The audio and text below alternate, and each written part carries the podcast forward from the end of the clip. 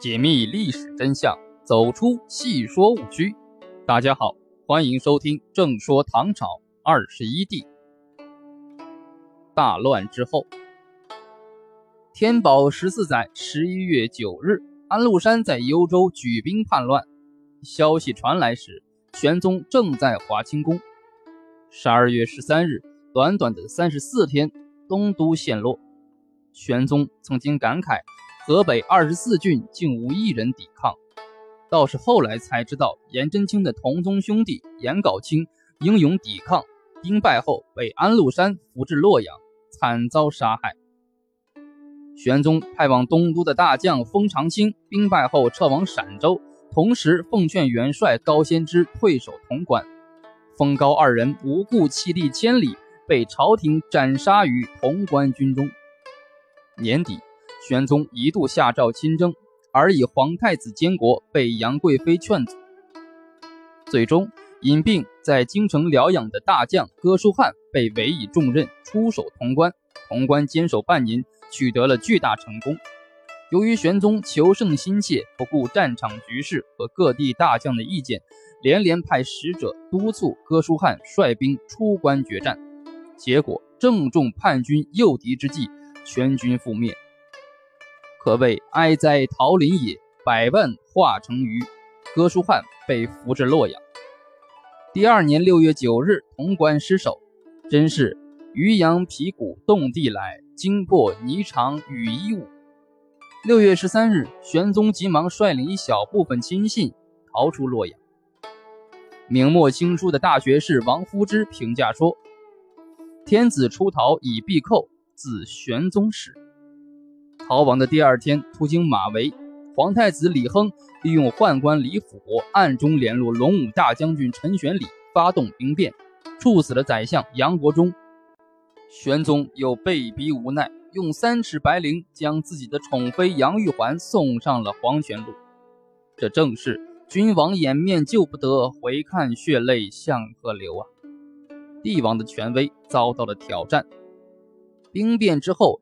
玄宗继续前往四川，生其不整，奈君何？南去人稀，北去多。皇太子李亨则分兵领武，另立朝廷，登基称帝，这就是唐肃宗。至德二载九月，长安光复；十月收复洛阳；十二月，玄宗在离开长安一年半以后，又回到了兴庆宫。只不过他离开的时候是大唐天子，再次回来已经是太上皇了。这番经历对于唐帝国的意义远远超过了玄宗自身身份的变化。两京虽然收复，安史之乱并没有解决，前线的评判形势依然晦暗不明。彻底解决叛乱的前景依旧渺茫。身为太上皇的玄宗，在兴庆宫中的活动一直受到严密监控。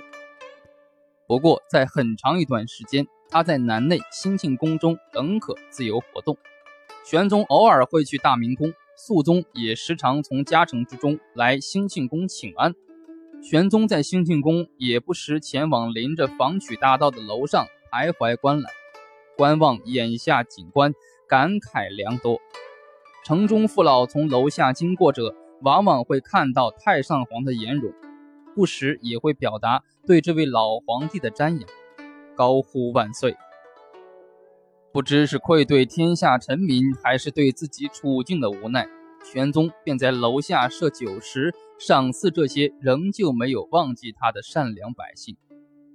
此刻，玄宗的身体依旧硬朗，只是生活因身份的变化而大受掣肘。乾元元年冬十月，玄宗曾往华清宫，十一月时就匆匆而还。如此不尽兴，原因无他，是因从官频遇，多非旧人。面对兴庆宫和华清宫熟悉的一草一木，往事不禁浮上玄宗心头。眼下大乱未定，烽烟仍起，则更使玄宗感慨万千。据说他曾在夜阑人静之时，登上兴庆宫勤政务本楼，凭栏难望，烟月满目。商人感时无限浩叹，曾自歌：“廷医起数已堪攀，塞外征人殊未还。歌罢，远处隐约传来吟唱之声。玄宗预料是梨园弟子，遂令高力士次日访求，果然是往日失散的梨园旧人。他在兴庆宫中耿耿不乐，常常自吟李太白的傀儡诗：“刻木牵丝作老翁，鸡皮鹤发与针筒。”须臾弄罢浑无事，还似人生一世中。权力丧失后的怅惘之态跃然纸上。对于兴庆宫的动静，肃宗开始只是注意防范，并未采取什么措施。到上元元年六月，玄宗还在兴庆宫召郭英义等人上楼赐宴，另有剑南奏事官经过楼下礼拜舞蹈。太上皇命玉真公主如仙元设宴做东，引起了肃宗的高度警觉。郭英义乃是合拢名将郭之运之子，肃宗继位之后，特以将门之后加以重用。乾元三年四月，郭英义以右羽林大将军之职充任陕州刺史、陕西节度使、潼关防御使，在平叛大军正在洛阳与叛军相持之时。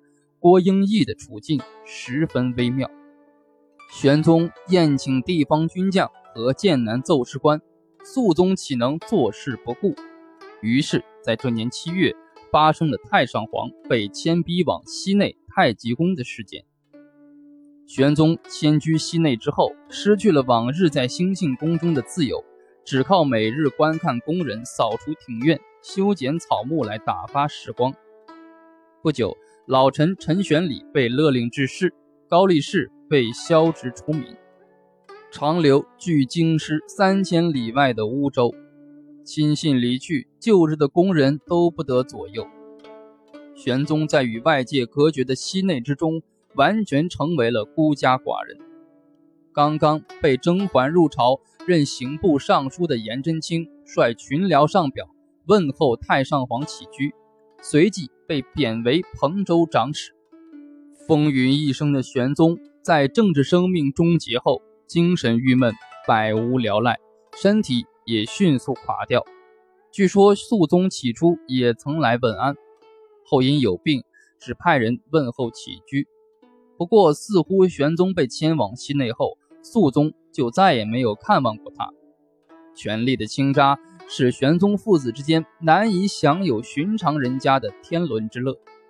玄宗曾为儿子受惠于小人，不得忠孝，倒显出这位太上皇的明智，只是令闻者感到几分的苦涩而已。上元三年建四月初五日，传出了七十八岁的太上皇在西内太极宫神龙殿内驾崩的消息。次日。即于太极殿发哀，由于肃宗病重，无法亲临治丧，只在内殿发哀。这个月十八日，肃宗也在寝宫病逝。距玄宗之死只有十三天。玄宗死后，最后是他的孙子代宗为他治丧。由于前线战事平整，一直到第二年，即宝应二年三月，代宗在平定了安史余孽之后，才腾出手来。整整废朝一个月，朝野上下举哀，办妥了两宫的后事。三月十八日，玄宗被安葬在泰陵，位于今陕西蒲城金粟山。玄宗开创了一代盛世，把大唐帝国送上了最强盛的峰巅，同时也目睹大唐帝国从巅峰跌入了永劫难复的深渊。玄宗死后，大唐帝国的灾难性巨变还没有停止，无尽的梦魇仍在持续。盛世繁华的惊梦醒来，大唐帝国将走向何处？